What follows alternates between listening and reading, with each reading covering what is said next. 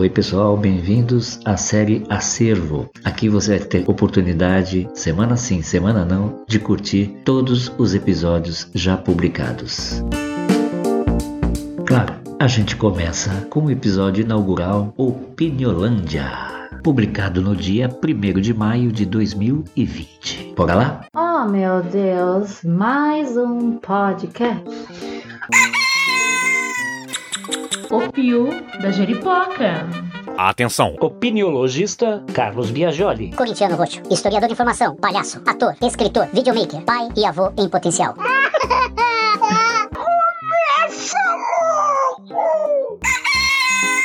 O Piu da Jeripoca.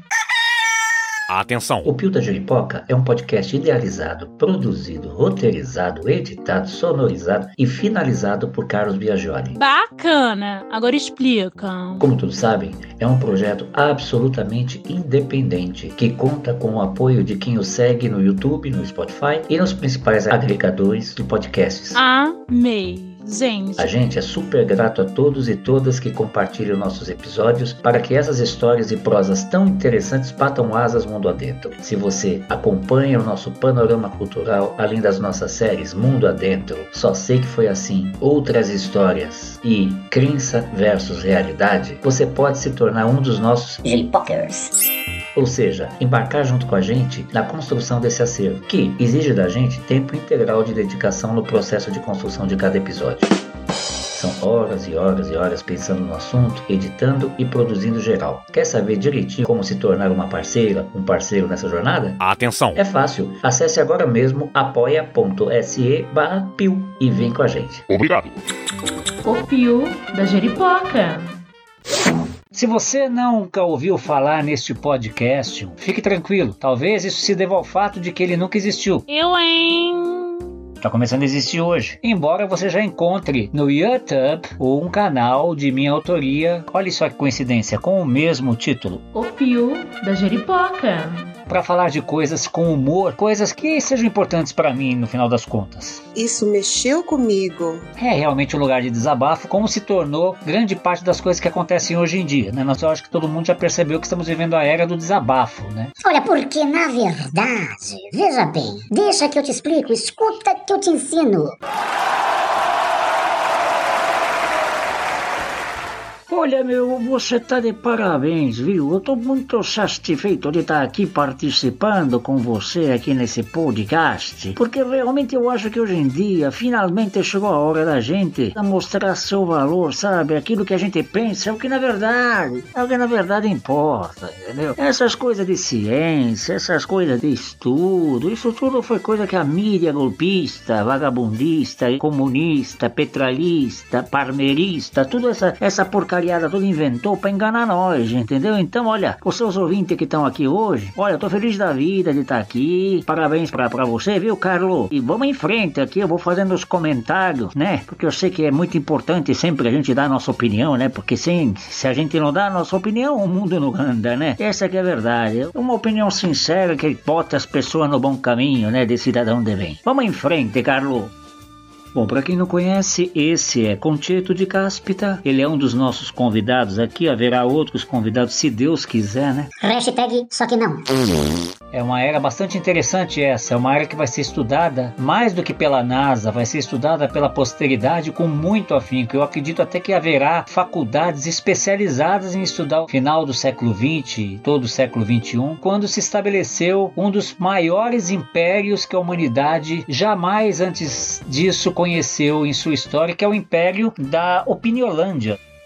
Mas isso é uma verdade, viu? Vou te falar uma coisa, isso não foi da noite pro dia. Nós construiu isso com muito suor, lágrimas e ranger de dente. A gente teve que, sabe, engolir muito sapo durante as passagens do século, sabe? A gente teve que aguentar muita coisa que a ciência impunha, sabe? De uma forma autoritária, sabe? Completamente ditatorial, sabe? E querendo criar metodologia para provar que a coisa existe. Sabe? Não tem que provar nada, a gente tem que dar uma opinião. Se a gente sente, é porque aquilo existe. Pelo menos dentro da gente. E se a gente existe e a coisa existe dentro da gente, e se a gente coloca o que existe dentro da gente, já que a gente existe pra fora da gente, aquilo passa a existir fora da gente, cavite? Aí é feio. Esse império não se estabeleceu assim gratuitamente. Todos sabem que para isso vários acordos foram muito bem realizados. O principal deles, tenho certeza absoluta, foi aquele pacto, né? Um grande pacto que aconteceu de se suspender qualquer relação, qualquer ligação, qualquer compromisso com a verdade, né?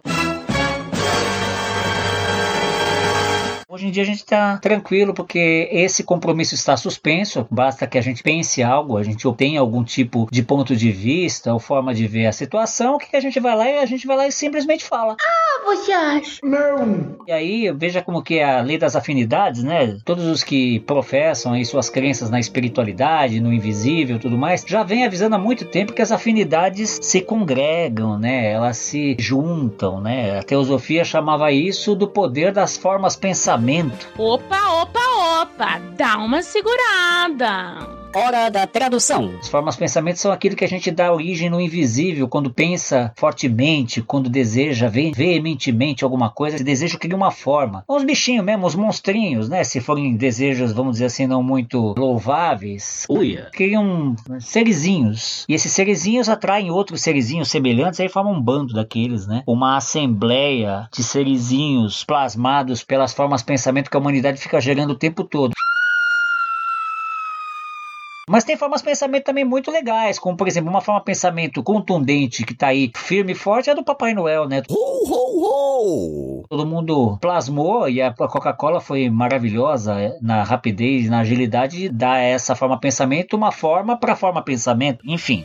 Esse, esse tal de Noé nunca me enganou, viu? A mim não. Esse cabra é um cabra safado. Esse é, é, comunista sim senhor, sabe por quê? Ele fica socializando os presentes com as crianças, entendeu? É, faz as crianças esquecer da meritocracia. Ninguém, ninguém vai querer é, dar suor pro, pelo, pelo bonequinho, pela, pela bolinha, pela, pela bonequinha, pela bolinha de gude. Vai pensar que o quê? Que a vida é assim? Alguém paga por isso, entendeu? Aí vem esse velho vestido de vermelho, barbado, esse Marcos Noel, e fica fazendo a cabeça das criançadas, pra depois essas criançadas ficar com umas ideias tortas aí pela, pela vida fora e colocar tudo de pernas pro ar, entendeu? Aí dá no quê? Dá em coronavírus, cáspita. Tá curtindo?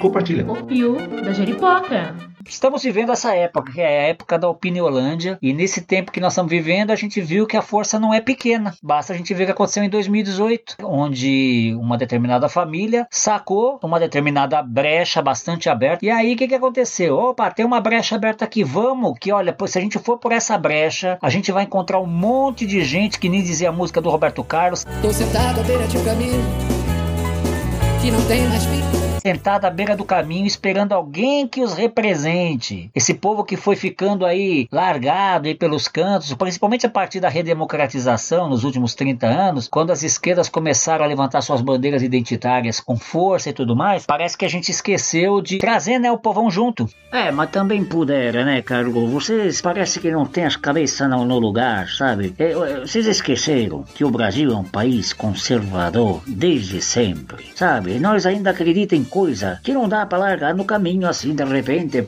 A gente acha que é uma coisa, é bugalho, aí chega alguém e fala que não é mais bugalho, agora é alho. É, aí vem esses negócios aí, os negros levantam a bandeira, depois vem os LGBTs, levantam as bandeiras, depois as mulheradas. Pelo amor de Deus, o que, que as filhas da gente vão pensar da gente? Como é que fica a nossa autoridade lá dentro de casa, entendeu? A gente foi ficando calado, mas tem uma hora que, sabe, vai subindo, vai subindo, vai subindo e a coisa explode. E aí, quando essas coisas têm a flor da pele, vou te falar uma coisa, Belo, vou te falar de coração, sabe? É- é- é- o primeiro que aparece com uma bandeira que parece com a nossa, nós agarra assim, como se estivesse agarrando uma tábua de salvação, entendeu? Alguém chama o SAMU?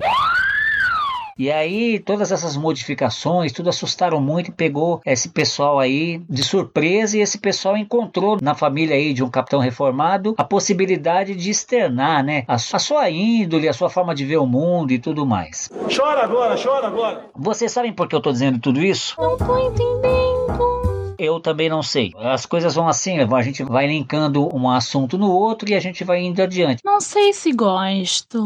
Eu quero começar conversando sobre o braço de ferro, também conhecido como queda de braço. Todo mundo já deve ter ou brincado disso ou assistido gente brincando disso, né? Bacana. Agora explica. Segundo Madame Wick, Wikipedia. a luta de braço é uma atividade esportiva em que dois contendores, com um dos cotovelos apoiado sobre superfície horizontal, enlaçam as mãos e os punhos, e cada um aplicando força muscular, ai, tenta fazer o adversário dobrar o braço. Ou seja, é uma disputa de força, certo? Choquei. É isso. Por que, que o Carlos está resolvendo hoje fazer a jeripoca piar justamente na questão da queda de braço? Porque, meu povo, minha pova, meu povo, povix, o que nós estamos vivendo hoje, em meio a essa quarentena, epidemia que virou pandemia nunca antes vista na história dessa humanidade. Flagra nosso país, nosso Brasil brasileiro, assistindo a uma grande queda de braço. Que o doutor capitão reformado resolve se colocar na contramão. Vocês lembram? Se vocês forem dar no YouTube, eu nem sei como fazer essa pesquisa. Eu vi isso no programa lá da, da TV Globo do Faustão e eu morri de rir. Era um chinesinho, se não me engano, que estava na frente de uma grande árvore zilenar, que para ser abraçada precisava de uns 10 homens, que estava cortada para ser tombada. E ele mandando a árvore vir, batia a palma e falava, falava pra árvore: vem que eu vou te segurar. Aí a árvore veio, né? Uma poeirinha assim, né? Chora agora, chora agora. É a sensação que eu, que eu sinto quando eu vejo o capitão na posição em que ele se encontra. Mas o pior é que, diferente do chinesinho lá, que achou que ia, que ia segurar a árvore, esse capitão aí parece que não tá sozinho.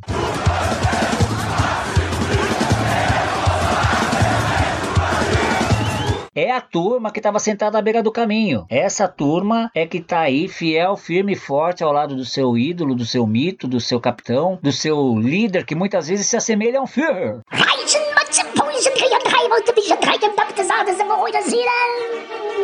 Né, na forma de conduzir todas as políticas de saúde necessárias para o combate do vírus na contramão do que indica ah, nada mais, nada menos que só a Organização Mundial da Saúde. Calma, calma. É que você não sabe das coisas, né? As pessoas pensam que sabem das coisas, mas na verdade eu não sabe das coisas. Eu sei das coisas porque eu converso muito com os cunhados que eu tenho, sabe? E eles entendem. Então, dois deles são taxistas, inclusive, são muito bem informados. E tá muito claro que essa tal de homens aí é coisa de homossexual, sabe? Esse, esse, esse, esse povo fica, fica encontrando chifre na cabeça de lesma, sabe? Pra criar problema com as classes, pra separar a gente, fazer pensar que nós somos tudo diferente, entendeu? Não é confiável ficar com, com esses homens aí. Então o que está acontecendo? Está acontecendo um braço de ferro. É um braço de ferro bem daqueles. Hard, blues. Sabe? Bem pesado mesmo, né? A gente assistiu isso recentemente com a ida do agora ex-ministro da Saúde, Luiz Henrique Mandetta, ao programa do Fantástico. E o fato é que é o seguinte: a TV Globo ainda está em 140 países, é a TV aberta mais importante do Brasil, com maior audiência, queiram os concorrentes ou não projetada para o estrangeiro, para a comunidade internacional, ou seja, não é pouca coisa, né? Então ele resolve ir no Fantástico e fala o óbvio, fala o que tá todo mundo vendo. Porque hoje em dia tá acontecendo outra coisa engraçada, não sei se vocês estão percebendo. Tá tudo à mostra, mas a gente finge que não tá vendo. A gente sabe que o, que o capitão ficou triste com o seu ministro, que ele acha um exibido, um, um estrelista, mas isso tudo ele sabe. A gente sabe que ele sabe, mas a gente finge que não sabe que ele sabe. Porque assim ele pensa que a gente não sabe, e pensando que a gente não sabe, ele vai lá e toma alguma atitude para que seja preservada a sua autoridade. Ah, mas também não pode, né? Vamos combinar. Pô, o homem é um escolhido de Deus, pô. Você vai falar o quê? Que Deus tá errado de não acreditar no coronavírus, sabe? Você tem que respeitar, né? Ele é um mito, né? Ele é uma lenda. Ele é um homem que veio para salvar o povo da corrupção, né? Bomba, vamos deixar o homem trabalhar. Nojento! Atenção. Apoia.se barra. Obrigado. A gente sabe que foi uma pisada na bola, um, um, erro estratégico do ministro, e mesmo tendo sido convidado pelo próprio capitão para vir ao governo desmontar o SUS, ele estava agindo com que uma palavrinha hoje em dia muito preciosa. Sensatez. Nossa, nossa, nossa. E é aí que a jeripoca pia, meu povo. Nós estamos chegando tão ao fundo do poço, mas tão ao fundo do poço que nós estamos aplaudindo grandes opositores das linhas progressistas. Por exemplo, João Dória, governador do estado de São Paulo, que está aí junto com outros governadores fazendo uma frente e a gente vê que a queda de braço acontece das formas mais até chulas possível, né? Tá de brincadeira comigo, hein, Morian? Ele me traz um homem que é o cúmulo do ultraliberalismo. Todos estão vendo aí o vídeo que o Reinaldo Azevedo fez circular através do portal UOL. É um vídeo antigo, onde esse senhor, esse tal de Nelson Tate, coloca bem claramente qual é a sua visão de custo-benefício entre tratar Investir dinheiro um jovem e um velho. Uma pessoa idosa. Colocando o jovem como no início da cadeia produtiva e o velho como obsoleto. Nunca fui louca. Que no, no fim das contas, gente, vamos combinar que foi isso, né? Choquei. Aí ele me solta uma outra, que tá circulando aí também nas redes, uma frase apocalíptica. Ele não vê necessidade na compra de tantos respiradores mecânicos, porque vai passar a pandemia e depois, o que, que a gente faz com, com tudo isso? Ai. As respostas foram muito criativas desde vende, vende por quilo até pega esse material e enfia todo. Enfim, que sugestão você daria para o ministro? O que fazer com tantos respiradores depois que a pandemia passar, que a curva começar a se achatar e a situação começar a se normalizar? Porque a gente sabe que a situação não está fácil, que a situação não está se casando com o que a gente é informado oficialmente. Há indícios muito consistentes de que o número de óbitos, por exemplo, é muito, mas muito superior ao que apontam os estudos é o que apontam as estatísticas oficiais do Ministério da Saúde. Então, poxa, a gente pode pensar no mínimo em dobro de mortes.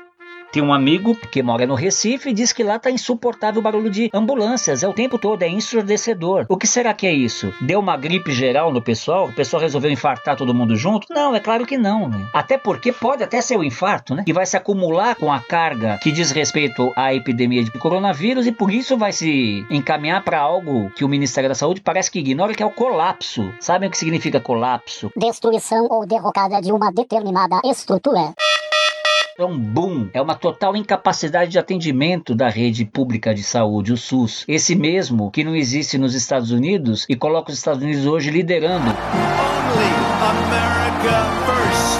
first. Lugar em mortes por coronavírus no mundo inteiro. Então, olha, gente, essa queda de braço tá perigosa, mas é o momento de riscar o chão e não tem como fugir disso. Não tem como a gente olhar para a posteridade sem temê-la.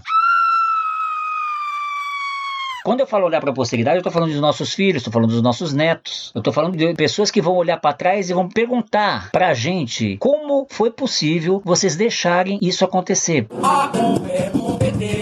Eu acho não, eu tenho certeza que o PT se equivocou em uma, uma porção de escolhas que ele fez. Opa, opa, opa! Como também tenho certeza absoluta que isso aconteceu com todos os partidos, porque o, problema é esse sistema político que já foi para casa do chapéu faz décadas, né? E que a gente insiste nisso, a gente não, né? Porque a gente não tá nem aí, né? O senhor pensa que nós tem vontade de votar? É que é obrigado. Agora, só o governo falar assim, não é obrigado a votar, ah, nós faz um feriadão e vai pescar. Se a gente tivesse aí realmente aí com o que mais nos importa, que é a nossa representatividade política, a gente estava escolhendo candidato a candidato, gente. Agora explica.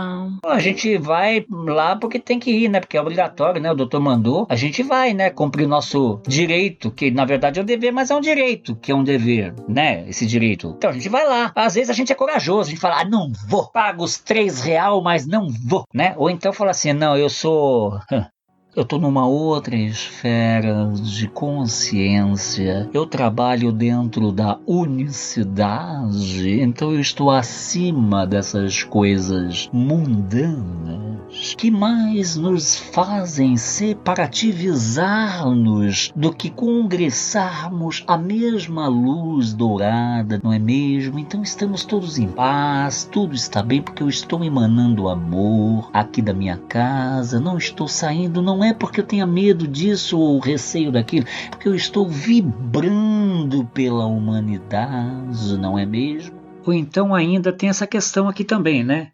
Ir Irmãos, Deus nosso Senhor está operando através de uma rede de WhatsApp particular diretamente comigo e mandando você, irmão, você, irmão, votar no deputado que nós, ungidos, estamos aqui acreditando que será o melhor, blá blá blá, mimimi. Ou então também tem aquele caso que a gente já conhece, né? A parada é a seguinte: vamos, comunidade, votar no meu compadre. Se não.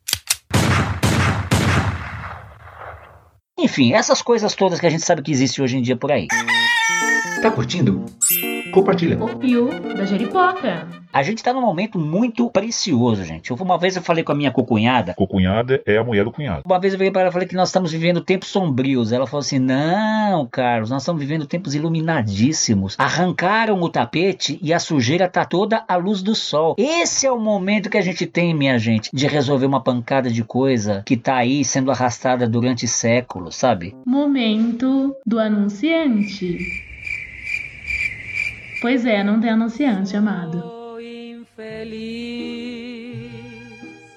Aí eu tenho um outro colega, porque eu tenho os meus coxinhas de estimação que eu mantenho também, porque é importante, né? Eu tenho um deles que é muito ativo e tudo mais, né? E ele fala que o meu problema, como eu sou historiador em formação, meu problema é olhar demais para as caravelas, né? Eu falo, não, você está equivocado. Estou mais preocupado com, com, o que veio nas caravelas, né? E a gente tenta conversar sobre isso, que tá tudo encadeado. Se a gente não olhar para o passado, a gente não consegue entender o presente. A gente cai nas mesmas ciladas, né? Só que daí ao cara entender que o focinho de porco é tomada se a gente quiser que isso seja nesse reino da opiniolândia, em que tudo passa a ser verdade, basta que eu pense assim e encontre lá algumas pessoas que pensem igual ou que não pensem piroca nenhuma. Ou só pensem em uma madeira de piroca. E aí esses pensamentos se unem, formam uma baita de uma forma de pensamento que é tão contundente que às vezes até parece verdade, né? Saca o que, que eu tô dizendo? Não, Carlos, eu não tô conseguindo entender, não. Você tá, tá falando muito difícil, sabe? Me, me fala, me explica melhor essa pirosca aí esse braço de ferro que a gente está vivendo, ele vai deixar sequelas aí para muitas gerações. Muitas gerações vão ter que descascar esse pepino azedo aí, sabe? Vai ter que vasculhar essas ruínas aí ir buscar sinais de vida. Vai demorar muito para a gente se reestruturar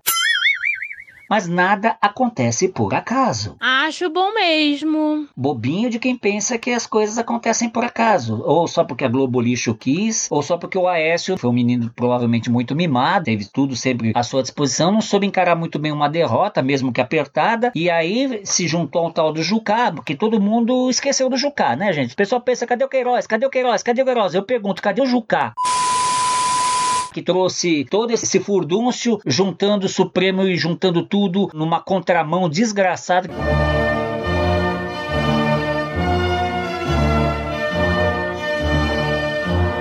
Para quem lê Harry Potter, aí vai um spoiler, cuidado. Alguém pegou e voltou no tempo, mexeu nas coisas lá atrás e colocou Voldemort de novo na parada, gente. Que não é possível isso que nós estamos vivendo, que é esse braço de ferro entre o velho e o novo. Desculpa, tá? Mas isso já aconteceu antes. Mas para você saber disso, você teria que estudar um pouquinho de história. Eu sei que é um pouco doloroso, mas olha, no YouTube tem um monte de gente boa fazendo vídeos muito legais, até divertidos, que seja bem embasado e desde coloque as fontes na roda, né, para que seja uma coisa mais responsável, que explica a história, sabe? E que mostra pra gente, por exemplo, que essa guerra entre o velho e o novo já aconteceu várias vezes, gente. Desculpa tá tirando aí o barato de vocês aí que acham que, estão na vanguarda. Não, ninguém tá na vanguarda nada.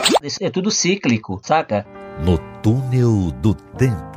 Quando veio a reforma protestante, pronto, você acha que Roma aceitou falou: ah, pô, agora beleza, acabou, né? Beleza, vamos. Re... Não, vamos repartir o diabo que vamos repartir. O diabo é só meu, não vem com você que tem o diabo, não. É, quem manda aqui sou eu. Vamos, re... vamos lá, vamos embora todo mundo para contra-reforma. Aí veio a, a Renascença, a mesma coisa. Depois, mais adiante, o Iluminismo, a mesma coisa. Sempre que, que uma nova ordem se impõe e é sempre de forma irreversível, não adianta bater o pezinho. Ah, gente, aí babau.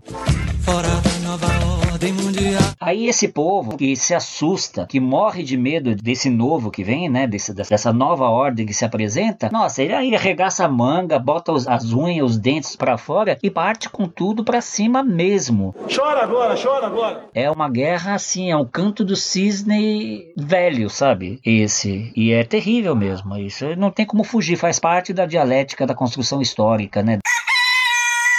Isso tá, tá nos livros de história, gente. E história é ciência, tá? Não é à toa que história está entre as malfadadas matérias a serem sistematicamente eliminadas do currículo da criançada, da garotada e até o ensino médio. Nojento! Infelizmente, não dá pra refazer, né? Não dá pra gente reinventar a história. Vamos parar de conversa? Atenção. Apoia.se barra Obrigado. Então é isso aí. Tudo isso é pra falar que a jeripoca tá piando, tá piando alto, tá piando nem na orelha, é dentro do tímpano. Coronavírus tá pegando, tá pegando sério. Coronavírus vai virar o mundo do avesso, já virou, já é. Tanto é que as elites estão aí gritando desesperadas em seus carrões, nessas carreatas patéticas. de Gente com grana que tá vendo a sua lucratividade muito ameaçada, o seu- o seu status quo bem comprometido e tá aí é, chantageando de todas as formas. E é aquela velha história, né? Por enquanto a classe trabalhadora continua não percebendo a força que tem. De pé, ó vítimas da fome, de pé, famélicos da terra. É, nunca antes na história desse país eu consegui uma greve tão grande quanto essa. Sabe? É essa que é a realidade. E foi feita por um vírus, né? Um momento Apartidário. Quando eu falo apartidário, gente, não me confunda, por favor, porque eu não acredito em apartidarismo, tá? A gente sempre escolhe. Não existe isenção. Isso aí é uma viagem. Amiga! Isso é um namoro da pessoa com a fadinha do dente, ou pode ser também com o Papai Noel, às vezes, até com o coelhinho da. Não sei, que a pessoa pensa que ela tá isenta. Eu, hein? Isenta, inclusive, por exemplo, da responsabilidade sobre as consequências de um voto nulo, onde a dita cuja escolheu não escolher. É que nem a direita, né? A direita mete o pau na esquerda falando que, que a esquerda só, só age ideologicamente como se a direita não tivesse nenhuma ideologia, né? Nem boi dorme mais com esse papo furado, né? Mas eles insistem, né? E tem lá os seguidores dele. E isso também acontece na esquerda, viu, gente? Não vai pensar que é só na direita que o efeito gado acontece porque não é mesmo, tá? Esse é um mal transversal, como também é um mal transversal o fascismo. Outro dia mesmo, entrei rapidamente no Facebook, fiz lá um comentário e fui chamado de fascista por colegas de esquerda, quando na verdade eu estava defendendo o direito à pessoa de, inclusive, desobedecer as orientações do governo federal e resolver ficar em casa mesmo que o isolamento seja decretado o seu final. Não é porque o governo, que é deslocado, acredita, bom, eu vou baixar um decreto, tá bom, baixa o teu decreto à vontade. Nunca antes na história desse país um decreto foi tão desconsiderado quanto. Porque é uma questão de, de legítima defesa, gente. Amei. Enfim, gente, a jeripoca tá piando, então aí, nós estamos aí com um ministro novo da saúde, ultraliberal. Atenção. O que prova que não é a fake news, a Murphy, ou seja, se tá ruim, pode piorar. E só pensa em custo-benefício completamente alinhadinho com o capitão. Então, parece que nesse momento o braço de ferro inclina-se um pouco para o lado deles, porque afinal de contas, o ministro da Saúde pressupõe-se que caiba a ele tomar determinadas decisões e, e apresentar algumas diretrizes. Agora vamos ver como que vai ser o braço de ferro com os governadores. Se os governadores vão se manter dentro do campo sagrado da sensatez, mesmo que a gente saiba que no fundo, no fundo, esteja havendo um outro braço de ferro, que é uma disputa pela presidência em 2022, né, entre o capitão e o Doriana. Mesmo assim, vamos apelar nesse momento para quem é mais sensato ou para quem é menos louco. E me parece que os governadores e prefeitos também, né, estão dando um exemplo de sensatez. Então é um momento em que há que se suspender um pouquinho as paixões partidárias e se olhar para quê? Para o que mais importa, que é a pandemia de coronavírus, o Covid-19, que é onde realmente a jeripoca tá piando. Tá curtindo? Compartilha. O Pio da Jeripoca. Então esse aqui é a primeira edição do Pio da Jeripoca. Eu espero que vocês estejam curtindo, que vocês compartilhem bastante e principalmente que vocês opinem, tragam suas formas de ver. E o que importa não é o confronto pessoal, e sim o confronto de ideias, tá bom? Amei, gente. Então, gente, eu quero agradecer muito aí a família toda que emprestou as vozes, as ideias e tudo mais. Principalmente a presença do inenarrável Giuseppe de Caspita. É, não é Giuseppe. É, perdão, é Giovanni. Não, não é Giovanni. Gennaro. Bom, não importa. É, meu, foi um grande prazer, sabe? Para mim, estar aqui com vocês, falando para esses milhão de ouvintes que você tem em todo o planeta aqui, é uma honra, sabe? Eu acho que assim, às vezes eu tenho o que dizer, mas o que eu tenho que dizer é uma coisa que de repente você tem que. É isso aí, gente. Muito obrigado e vamos em frente. Saravá, Shalom, Salam Aleikum, Namastê, Shanti, Allah Akbar, Evoé. Até a próxima. Ó, gente, tô tudo com um. O Pio da Jeripoca. Atenção! Opiniologista Carlos Biagioli. Corintiano roxo, historiador de informação, palhaço, ator, escritor, videomaker, pai e avô em potencial. O fio da Jeripoca.